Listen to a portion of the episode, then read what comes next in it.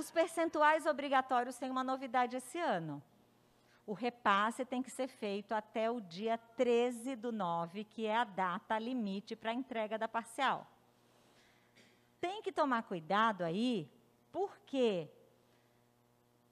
nas eleições passadas, essas doações chegavam às vésperas da campanha, não tinha mais como a pessoa contratar o material, às vezes não tinha nem a conta aberta.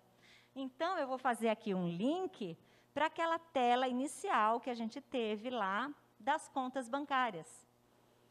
Então, se não quer dizer que o partido seja obrigado a repassar recursos do fundo partidário e do FEFEC para todos os candidatos, tá?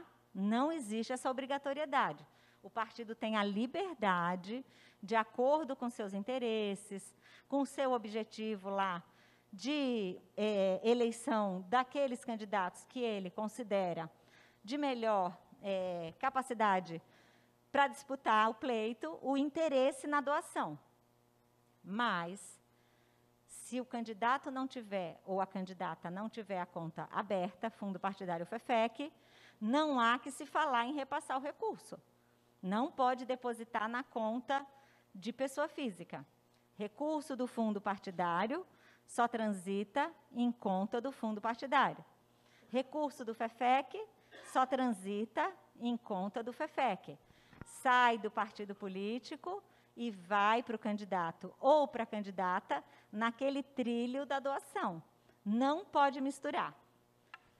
Constatou que o recurso entrou irregular, devolve e acompanha o reingresso. Cuidado com a conta bancária no SPCE. Coloca aí um asterisco grandão quem estiver anotando.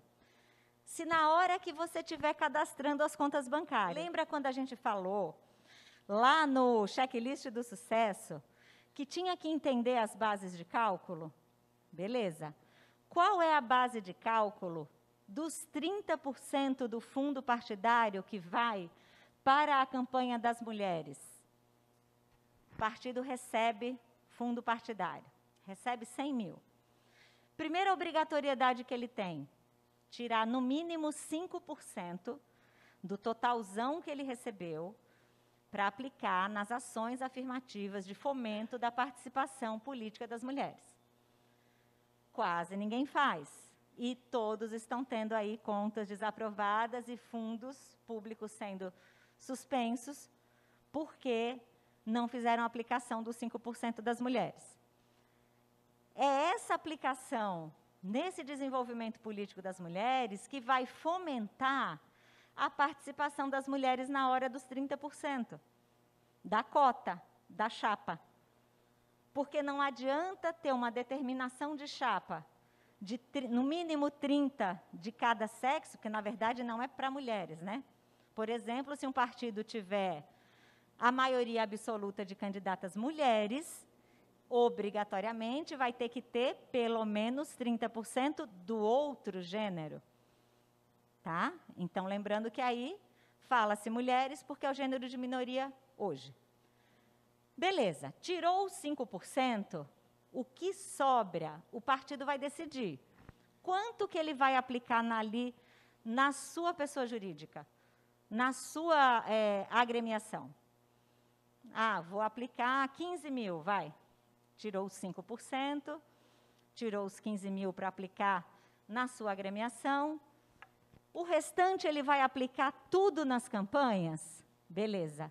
É desse total que vai ser aplicado nas campanhas que é a base de cálculo para os no mínimo 30%. Beleza? Beleza. FEFEC. FEFEC é um fundo que só pode ser utilizado para campanha. O que é o FEFEC? Alguns chamam de FEFC. Eu acho muito feio FEFC, parece um cara muito chato. FEFEC é um cara mais legal. FEFEC, Fundo Especial de Financiamento de Campanha. Só pode ser utilizado para campanha. Não pode ser utilizado na manutenção do partido. Quanto que vai tirar para o gênero de minoria? 30%. Maravilha. Aí, lá, assim, e se a chapa tiver uma composição diferente, ah, meu partido tem 40% mulheres, 60% homens. a obrigatoriedade passa a ser, no mínimo, 40%. Sempre idêntico valor ao percentual da chapa. Aí, lá no meio das eleições de 2020, estava contando para a Rossana, que está começando agora a trabalhar na área eleitoral. Seja muitíssimo bem-vinda, inclusive. Não há mais caminho de volta, preciso te dizer. Você passou pelo último retorno antes de entrar nessa sala. Daqui para frente, nossos encontros viram meio que vitalícios. Aí, no meio da campanha, surgiu a ADPF 738. A campanha em andamento, chega a determinação de que o partido tinha também que aplicar em cotas raciais. Não houve normatização, ficou aquela loucura, o partido já tinha seu planejamento, as campanhas já estavam na rua, aquele auê.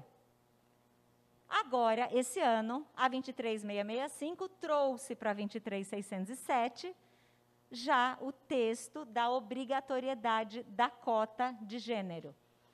Professor, eu nunca sei calcular essa cota de gênero. Como é que calcula essa cota dentro da cota? Eu gosto demais, como eu, todo mundo que me conhece sabe, que eu falo que prestação de contas não é a matéria dos números, é a matéria das palavras, né?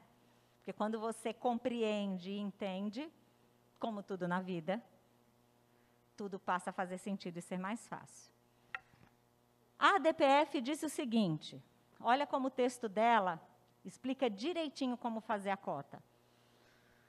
O volume de recursos destinados a candidaturas de pessoas negras, e olha aqui embaixo uma observação importante.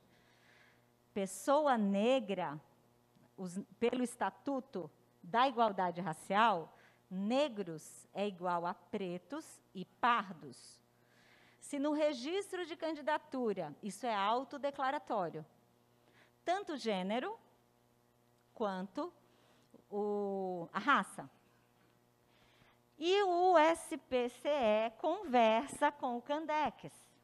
Todo mundo que se declarou preto ou pardo ou mulher, ou do gênero feminino, porque temos os travestis, e o contrário também, mulheres que depois, é, pessoas do gênero feminino, que depois é, se autodeclararam do gênero masculino, elas perdem o direito à cota. Então, é autodeclaratório, tá? E aqueles que eram do gênero masculino e depois passaram a ser do gênero feminino, eles passam a ter direito à cota. Os negros e os, os pretos e os pardos, olha que legal. Primeiro, você distribui as candidaturas em dois grupos: separa homens e separa mulheres. Dentro daquele grupo de mulheres, você vai ver quantas mulheres pretas e pardas representam em percentual dentro das mulheres. Aquele percentual é quanto será a cota racial. Da mesma coisa os homens.